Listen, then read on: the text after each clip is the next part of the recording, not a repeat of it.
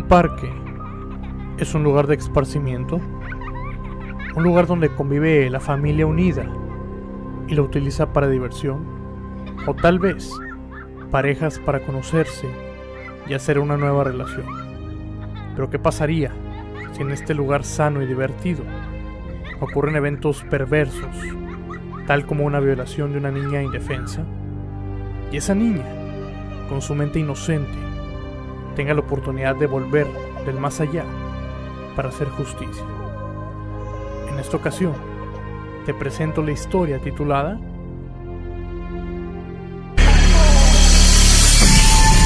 La niña del parque. La niña del.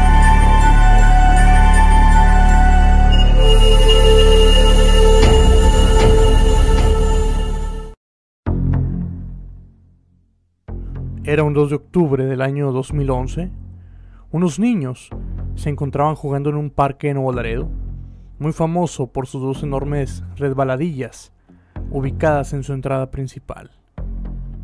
Los niños muy felices jugando con una pelota, ya que sus familiares estaban en una carne asada y ellos estaban muy contentos en ese lugar.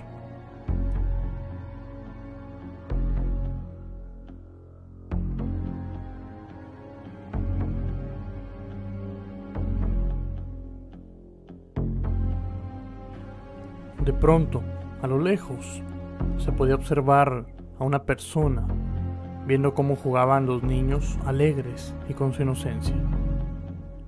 Él los veía con una cara de lujuria, ya que sus intenciones con esos niños no eran nada buenas. Siguió observando y de pronto se acercó a una niña. Le hacía señas que viniera hacia él la niña desconcertada no sabía qué hacer.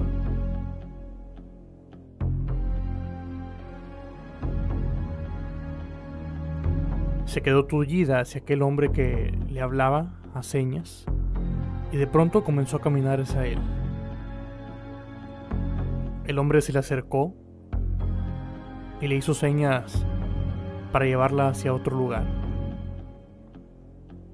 Ella un poco temerosa lo siguió.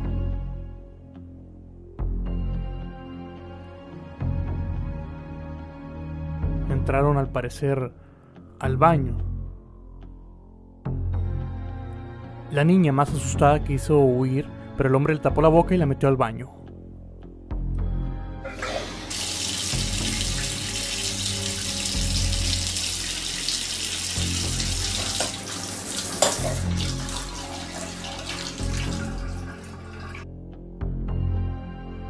La madre, después de horas de buscar a la niña en el parque, fue al baño a ver si se encontraba ahí.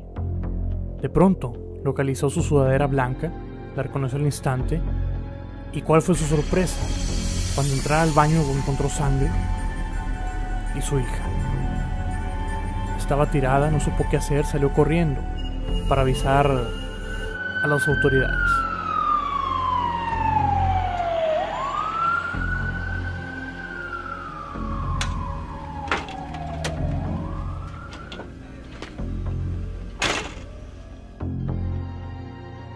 Entraron los paramédicos al lugar. Observaron a la niña ahí en el piso, completamente sangrando. Estaban viendo sus pulsaciones, pero al parecer ya no había nada que hacer. La niña había sido violada y matada brutalmente. Después de un tiempo la familia logró recuperar tan grande pérdida pero mientras tanto, en el parque, sucedían cosas espeluznantes a raíz de ese asesinato. Como en muchas ocasiones, se podía observar que los columpios se movían solos en la noche. O simplemente los juegos, como si alguien estuviera jugando en ese lugar aún.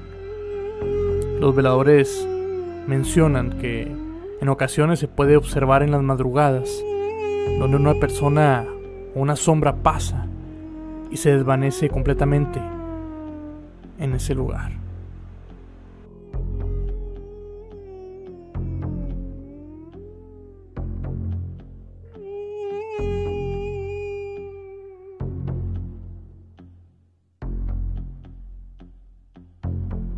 Días después de aquel acontecimiento fatal, era un día donde se encontraban familias visitando el zoológico del parque. Ahí se podían observar diferentes tipos de animales, algunas razas exóticas, algunas muy comunes.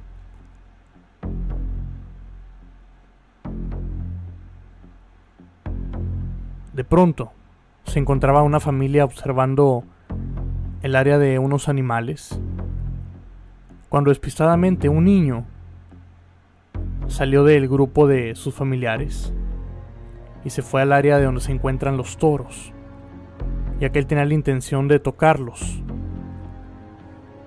y entró sin que nadie lo pudiera observar.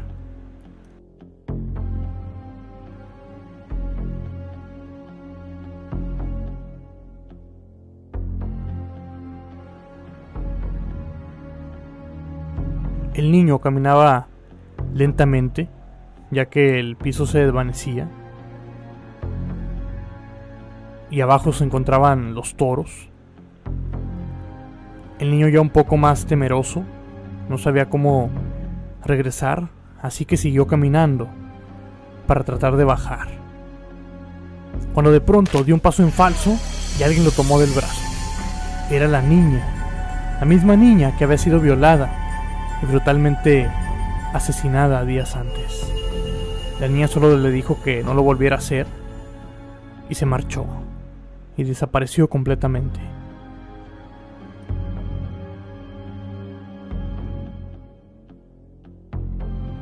Días después se encontraba Mariana con su nuevo ciberamigo platicando en su celular.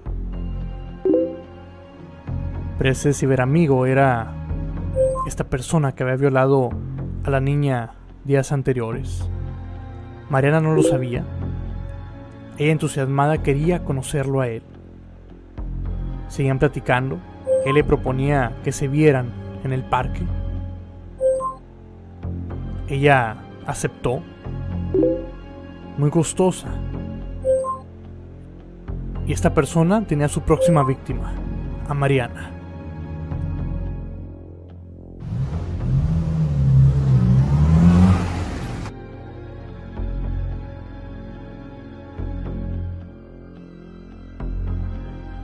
Mariana llegó al parque, lugar donde se había quedado de ver con su nuevo ciberamigo, pero no sabía lo que en realidad le esperaba esa noche.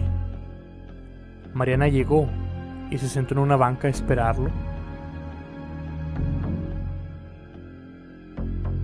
Y de pronto detrás de los árboles salió esta persona, entusiasmada para ir a ver a su nueva víctima. Le dio la mano Mariana asustada, dijo que él no era, ya que él había dicho que tenía 22 años y aparentaba más edad. Él la tomó del brazo fuertemente y ella asustada se fue de ese lugar.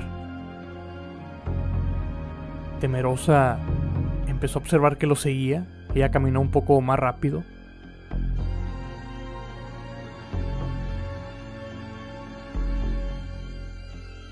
De pronto este tipo se le aventó a Mariana Comenzó a abrazarla fuertemente, a mordazarla. Ella gritaba, pero él la seguía apretando fuertemente. Se dirigieron al baño. Él, estrujándola, la aventó. Ahí en ese cuarto. En el mismo lugar donde había asesinado hace tiempo a esa niña.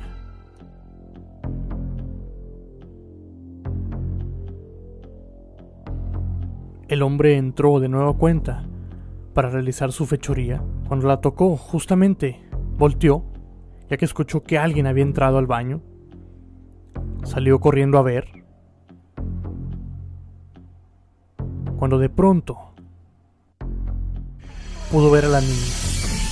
Era la misma niña que él había asesinado anteriormente, pero con una cara desgarrada. El asustado salió corriendo de ese lugar. No sabía qué hacer.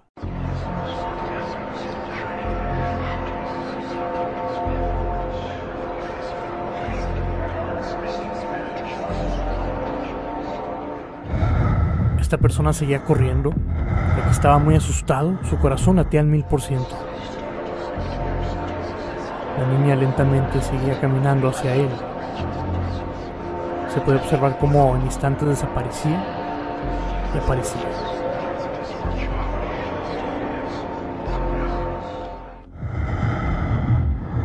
Esta persona corría, su corazón estaba latiendo fuertemente.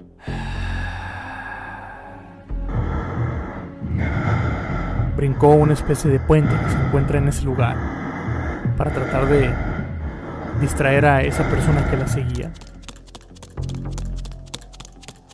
Cuando de pronto la niña apareció justo debajo del puente.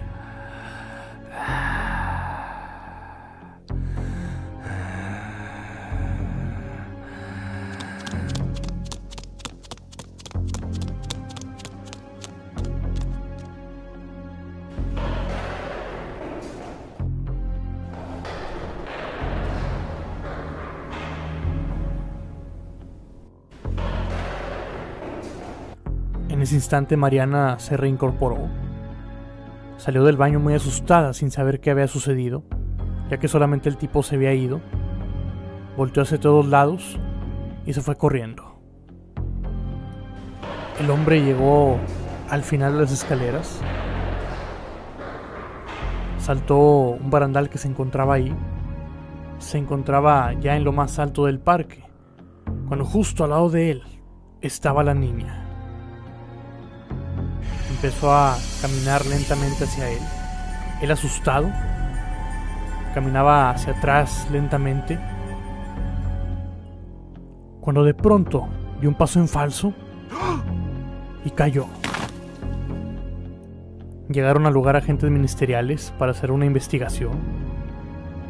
Pensaron que había sido un suicidio, pero nunca sabrán que fue la niña que él había violado y asesinado y regresó a cobrar venganza.